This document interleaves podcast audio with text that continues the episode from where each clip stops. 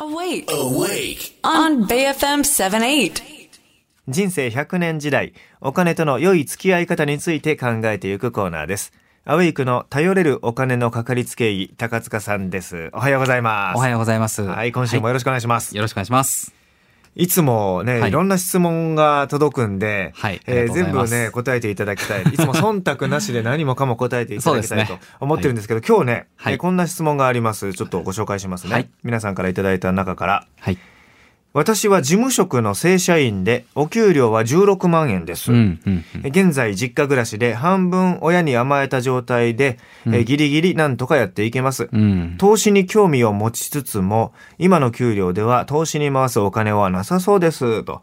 なるほどいうね16万円のお給料という方。はい、はいありがとうございます。あそうですね。うんまあ、確かに厳しいのかもしれません。うんただ、まあ、これ大事なのはですね、まあ、今、投資をすることによって、例えば、こう、人生が逆転できるとか、投資ってこう、なんかすごく増やそうってところに、フォーカスをされてしまいがちだと思うんですが、うんそうではないんですね。やっぱりこう、お金の価値を、将来に向けて保全していくというところに意味がありますので、うんこの方がそもそも今16万ですけども、まあ、将来が18万になって20万になってとか、そういったキャリアプランを描けているんであれば、今貯めれてないことは問題ではないかもしれないんですよ。うん。ただ、どっちにしろ将来に向けて今のまま自分の船を漕ぎ続けたらどこに向かっていくのか、うん自分のゴールがどこにあるのか、そのロードマップ作りですね。いわゆる家計の分析を結局やってみないと、うん。今やってるその貯金ができてない状態が適正なのかどうかも実は見えないと思うんですよ。うん。で、まあなんとなく、まあそこは考えられているよと、もしそこまで進んでる方であれば、うん次に、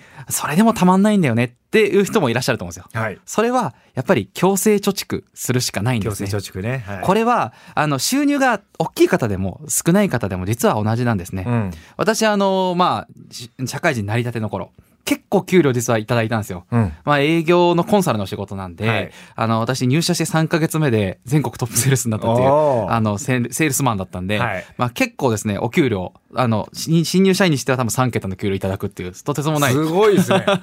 あの、きお金をいただいて、当時錦糸町の駅前に住んでたんですけど、うん本当にもう毎日錦糸町三昧で、うん。本当に、錦糸町三昧ってあの、パブとかそっち系じゃないですよ。うん。あの、私あの、博打打ちなんで、ああ。の、ね、あの、馬券は買えるし、うん。目の前にパチンコ屋あるし、うん。雀荘も山ほどあるし、もう全部こうループしてるんですよ、祝日 は。麻雀パチンコ麻雀競馬パチンコ競馬スロットでずっとループしてる。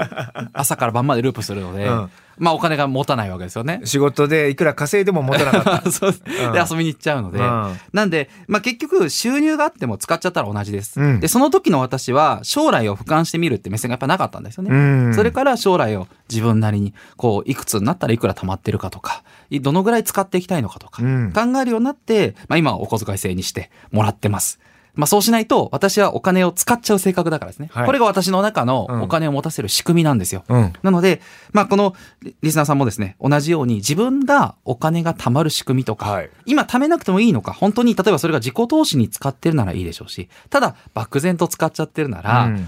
なんか強制的に貯蓄して、例えば3万円ない。これはもうないもんなんだと思ってもらえれば、うん。貯まるのかもしれないですし、うん。そのあたりを考えてみると、あの、なんか、こう、ね、時間が漫然と流れていくようなことは、うん。あの、防止できるんじゃないかと思います。投資はその先にあるので、うん。じゃあその3万円貯めていくのは、いつの3万円なのかと考えたときに、3年以内のお金だったら投資はダメなんです、そもそも。うんそうじゃなくて、5年とか10年とか、うん。先のお金なんだったら、今物価上昇、まあ今日もね、有馬さんもいろんなお話されてると思いますけど、うんやっぱりこう、世界情勢不安な中でもやっぱり物価は上がっていくと思います。うんなので、物価が上昇した時に預金はついていかないので、はい投資っていう代替が必要になってくるんだと。そうですよね。そこが重要になってきます。投資商品ってもう全ての商品ではありませんけれども、はい基本的に投資商品株式とかそういったものというのは、えー物価が上がればえー同じようにして追いかけていくそうです。ものでありますので投資商品に、えー今の現金を変えておけばそうです。えー物価の上昇にもついていける可能性が上がる、ということですね。そうです。本質は価値の交換なんです、投資は。はい。投資は。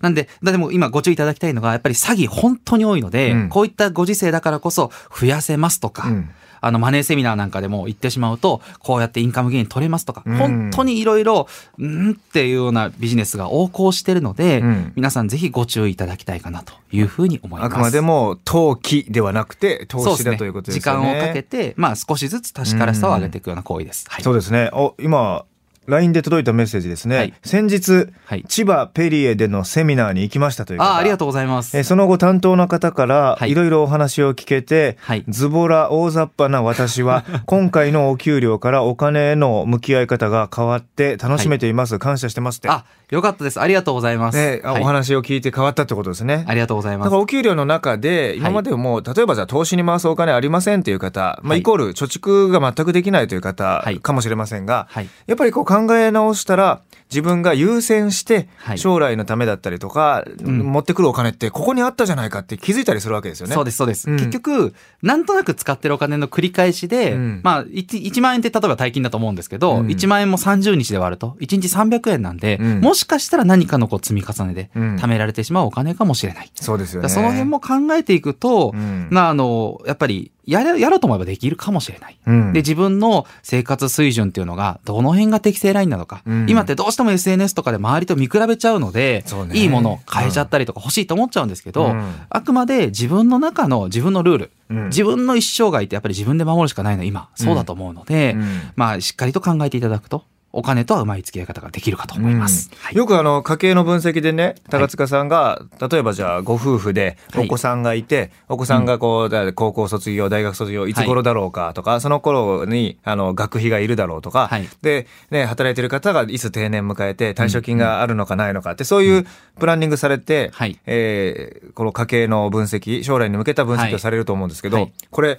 ちょっと難しいかなと思うのが例えば若い方で、はい。男性でも女性でもね、はいさっきまあ16万って言いましたけど、まあ、これから給料はい。上がっていくかもしれないけど、はいはい上がるかどうかもわからない、はい。で結婚もわかんない、はい。で子供もわかんない、はい。という方の家計分析ってはい。どうやってやっていくんですか、結構、あの、私たちはシビアにやるんですけど、うん。まず物価は上がっていく想定、うん。そして収入は、まあ一番自分の中で、まあ普通にいったライン、うまくいったというよりは普通にいった場合はどんな感じなのかやらせていただいて、で、まあ理想のプランにはするんですよ。うん。例えばここで結婚したらどうなるとか、お家買ったら、それがまず持つかどうか見てみないとわからなくて、うん。その上でもしかしたら、今見ただけでも軌道修正が必要って方もいらっしゃるので、うん。そこはお伝えしていく形になります。そうね。例えば結婚相手ね奥さんとか旦那さんもらうときにね、はい。どれぐらい稼いでる人にした方がいいかとかね。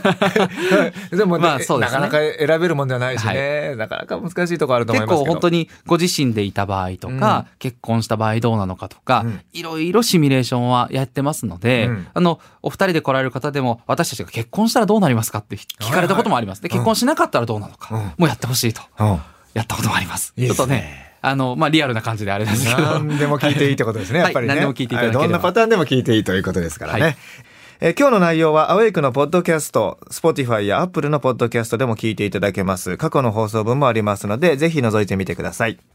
フィナンシャルクリエイト代表取締役高塚智博さんでした。えー今日もありがとうございました。ありがとうございましたまた来週お願いします。はいお願いします。